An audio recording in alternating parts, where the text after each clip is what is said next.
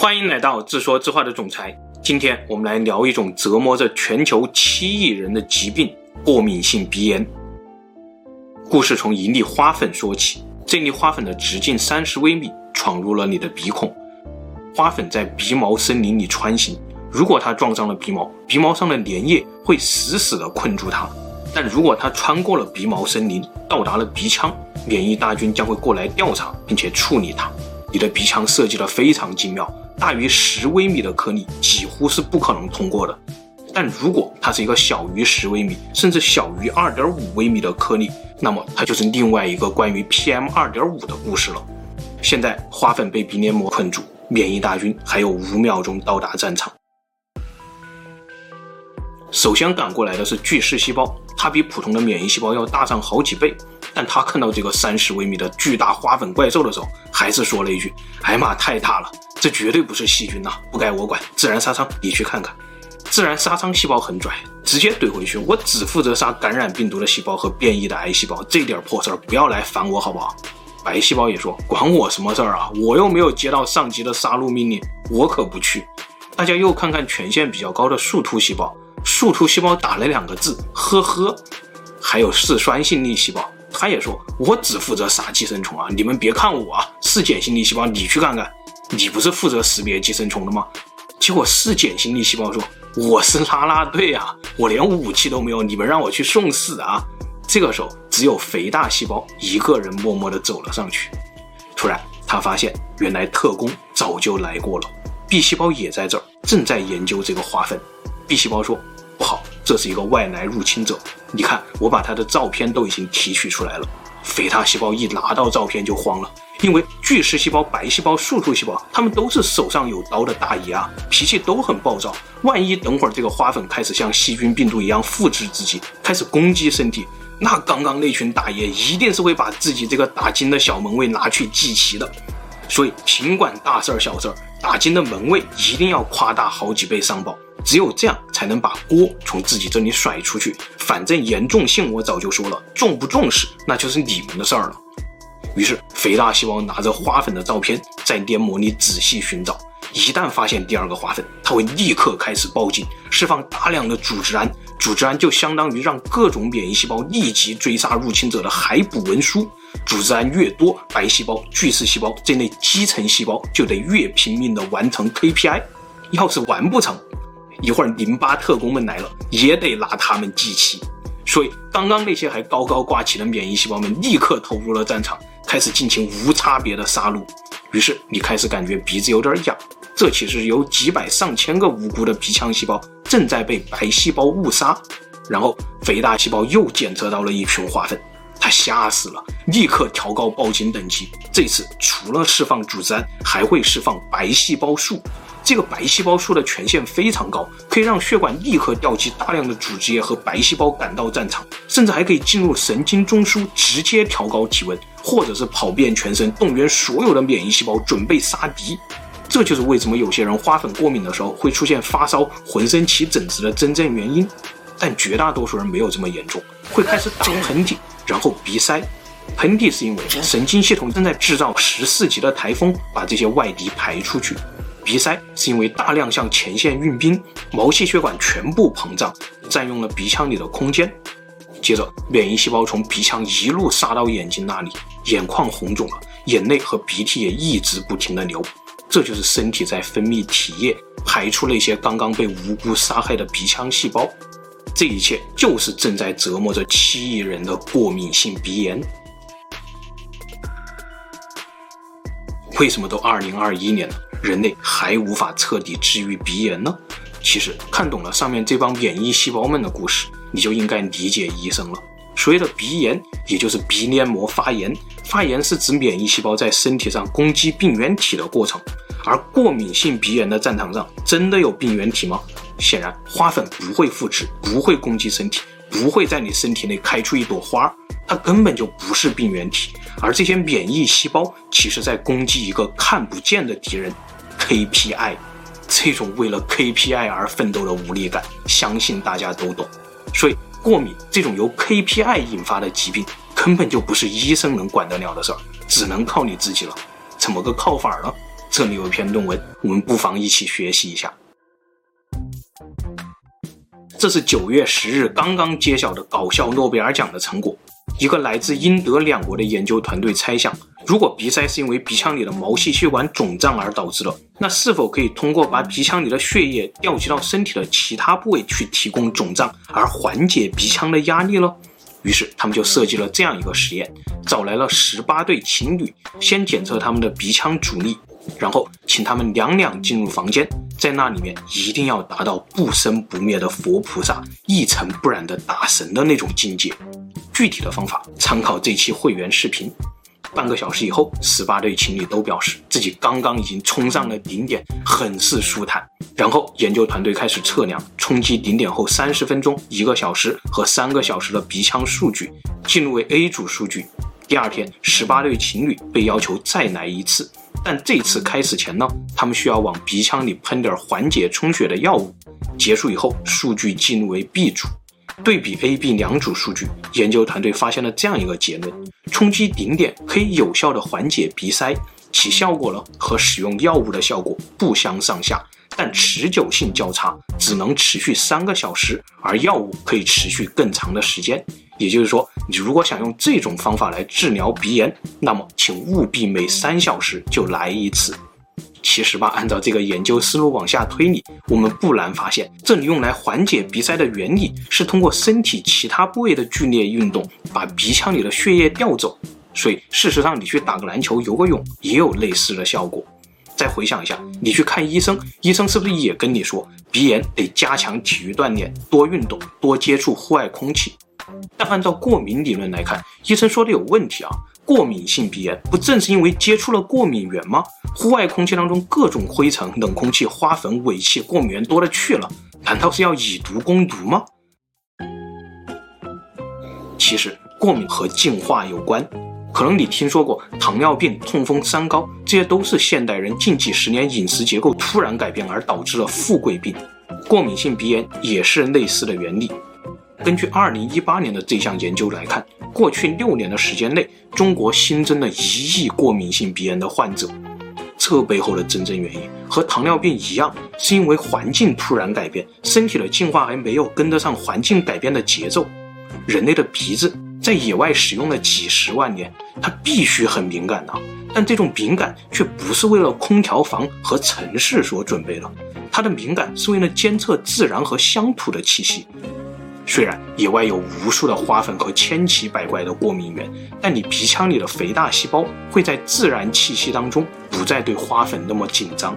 这种自然疗法，你不妨把它理解为逃离北上广，去它的 KPI，是不是突然心情就不那么焦虑了？恰好焦虑和过敏也有关系。肥大细胞就像一个有焦虑症的小白领。整天被 KPI 吊打，回家的地铁上还要被洗脑，主动去听点什么贩卖焦虑的成长课程，所以肥大细胞非常的敏感，在工作上一点儿都不敢马虎，表面妆容精致，内心焦虑的要死。你的状态是不是很像肥大细胞了？不用怀疑，你的细胞和你的情绪是一致的。前面我们已经说过了，现代医学已经证明，时不时的大笑就能激活自然杀伤细胞。自然杀伤细胞是个 everyday party 的公子哥儿，公子哥儿一般都很骄横，只要他开心，不用谈钱，他就喜欢杀个癌细胞，越杀越兴奋的那种。而一旦他不开心呢，给多少钱你都是请不动他去杀癌细胞的。我们经常听说有人不知道自己得了癌症，整天乐呵呵的，过几年再去复查，癌细胞消失了。这其实就是因为他乐观的心情也激活了自然杀伤细胞，自然杀伤细胞正在体内高高兴兴的帮你追杀癌细胞了。而肥大细胞呢，恰好是个焦虑的小白领。不仅你的焦虑心情会让肥大细胞变得更加敏感，同时肥大细胞释放的组织胺和其他的化学成分也会进一步的加强你的抑郁。因为肥大细胞虽然职位低，但是它是免疫细胞当中极少可以直接和神经系统沟通的角色。所以，肥大细胞受心情的影响和肥大细胞影响心情的能力，比自然杀伤细胞那是不知道高到哪里去了。说不定你看完这期节目，明天就把老板炒了，中秋就飞到海边去剧烈运动了，然后在月光下，你突然觉得神清气爽。那么，不妨站在你细胞的角度上，再仔细思考一下你工作的意义。认真听听身体怎么说。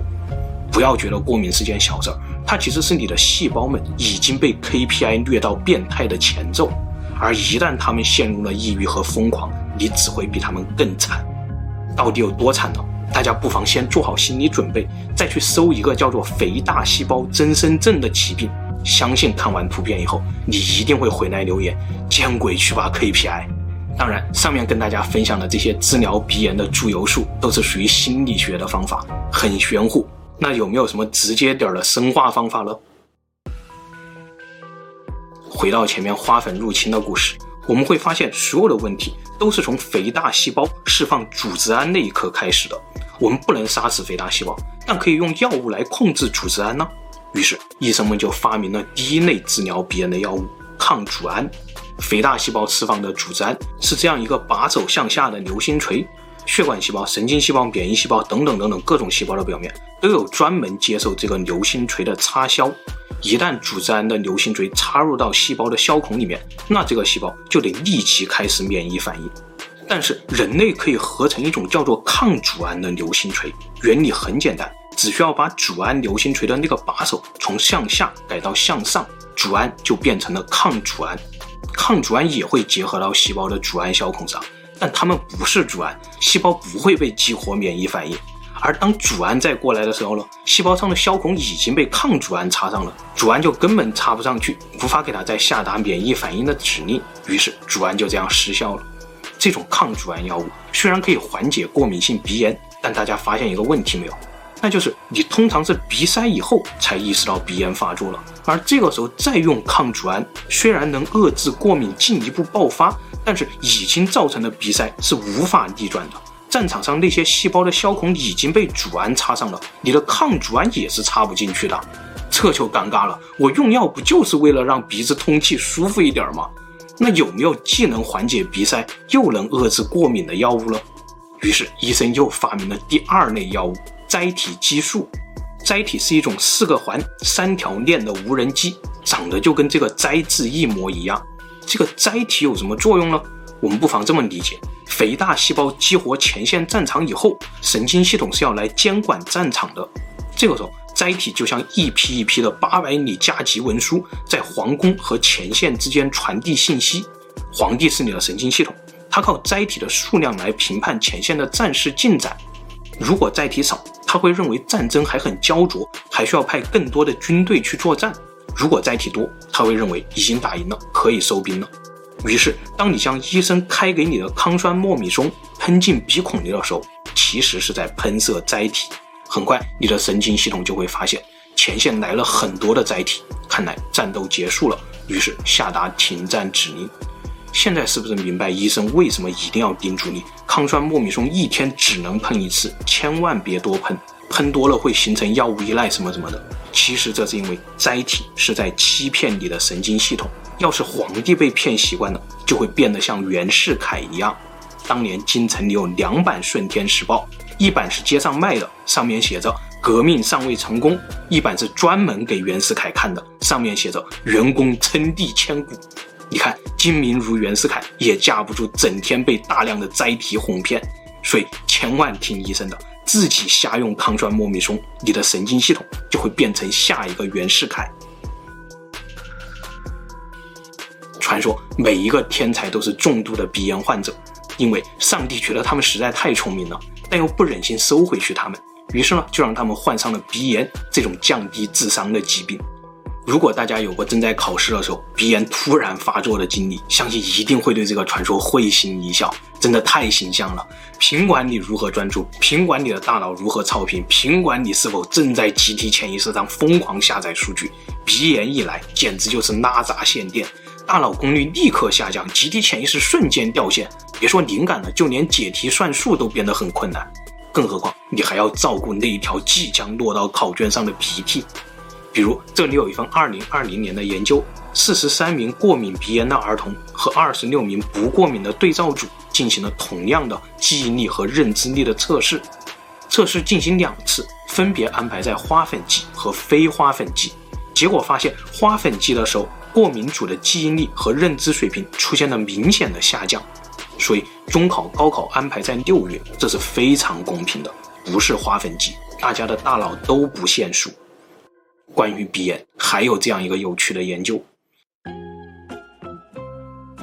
这里有一张基因地图，黄色是一种叫做 ABCC 十一杠 T 的基因突变，在第十六号染色体上。正是这个突变让人类失去了狐臭。突变的时间大约发生在两千代，也就是四到五万年以前。也就是说，如果你没有狐臭，那你肯定是四万多年前这个突变超人的后代。从图中来看呢，我们中国人甚至整个东亚都是拥有 ABCC 十一杠 T 这个突变的。事实也证明，百分之九十七的中国人没有狐臭，百分之九十的西方人有狐臭，最严重的是非洲人，只有百分之零点五没有狐臭。那狐臭究竟是什么呢？首先，狐臭不是一种病，也不会传染。你没有狐臭，那只是因为你的祖先在四万多年前变异了。本来人体的腋下、胯下、乳晕、外耳道这些地方是有一种叫做大汗腺或者顶浆腺的腺体。一般的腺体分泌出来的汗水都是盐水，不会有味道。而大汗腺不一样，它分泌出来的汗水当中有一些糖类、蛋白质、脂肪酸这些东西，再加上三十七度的体温，这简直就是细菌培养基一模一样了。狐臭也就是皮肤里的细菌分解这些大汗腺分泌物的时候所产生的酸味儿。当然，有些人的狐臭非常微弱，甚至微弱到闻起来像是一阵幽香。这就导致他并不知道自己有没有狐臭。其实判断狐臭还有一个方法，那就是看耳屎。如果是有耳屎，那么证明你有狐臭基因，也就是 ABCC 十一。不管闻不闻得到，你其实都有狐臭。而如果是干耳屎，则证明你没有狐臭基因，是 ABCC 十一杠 T。这样的话，不管你身上有多臭，那都不是狐臭。人类几百万年以来都保留着狐臭的基因。这证明狐臭在野外生存当中一定是有重要意义的，会是什么呢？显然和气味有关，而气味在进化的过程当中其实是人与人沟通的一个重要信息。比如直到今天，我们都还会说气味相投，这其实不是一个比喻词，而是四万年前我们的祖先还没有变异之前的写实词汇。设想一下，一个有鼻炎的原始人，在原始世界里是不是就像一个盲人一样？所以，为了准确地识别气味信息，你体内的嗅觉系统一定会拼了命地抑制鼻炎系统。而狐臭呢，恰好是一个可以激活你体内这种原始嗅觉本能的东西。另外，关于 ABCC 十一基因还有一个冷知识，那就是为什么民间有一个说法，找老婆最好找有点狐臭的。这其实是因为 ABCC 十一基因主管腺体分泌，而奶水也是一种腺体分泌物。ABCC 十一基因就导致大量的母体免疫物质会通过奶水输送给小宝宝，但我们的祖先突变了，失去了 ABCC 十一基因，这就导致我们的母亲呢总是奶水不足，小宝宝也就无法获得更强大的母体免疫力。好了，今天的故事就分享到这里，谢谢大家。最后，夫人说。所以，按照你的狐臭理论，去火车站睡一晚上，闻一下千万人的味道，也能治鼻炎哦。